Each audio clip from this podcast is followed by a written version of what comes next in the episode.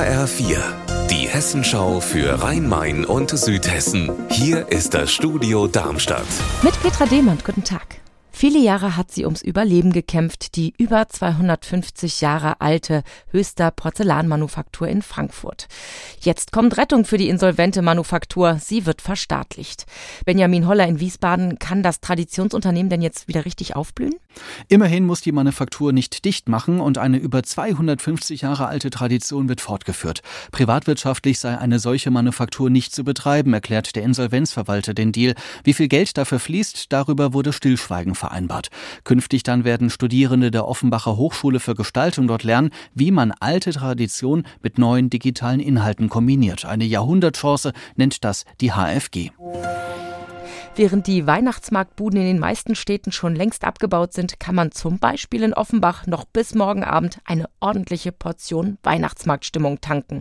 Mein Kollege Andreas Heigen hat sich das Nach-Weihnachtstreiben dort angeschaut. Sag mal ehrlich, Andreas, geht das Weihnachtsmarkt nach Weihnachten? Ja, so ein schöner kleiner Glühwein geht doch auch nach Weihnachten noch. Zum Beispiel hier an der heißen Hütte. Seit 51 Jahren wird hier Glühwein und alles mögliche andere, zum Beispiel Punsch ausgeschenkt. Schweizer Punsch. Schweizer Punsch zum Beispiel. Und wenn man hier so über den Weihnachtsmarkt geht in Offenbach, dann sieht man viele entspannte, lockere, fröhliche Gesichter. Und der ein oder andere erzählt auch, ja, so ein bisschen Weihnachtsstimmung, die habe ich hier auch noch. Und jetzt auch hört man sehr oft so ein bisschen Zeit haben, einfach nach Weihnachten, nach den Feiertagen, mal über den Markt zu schlendern, was zu essen.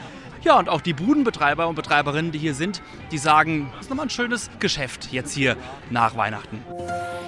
Weihnachtsstimmung in Offenbach. In Rüsselsheim dagegen denkt man jetzt schon an den Frühling. In diesen Tagen wird dafür die Mittelinsel an der Abzweigung Rugbyring Frankfurter Straße umgestaltet. Artenreich und insektenfreundlich soll es werden. Anna Vogel, was ist denn geplant?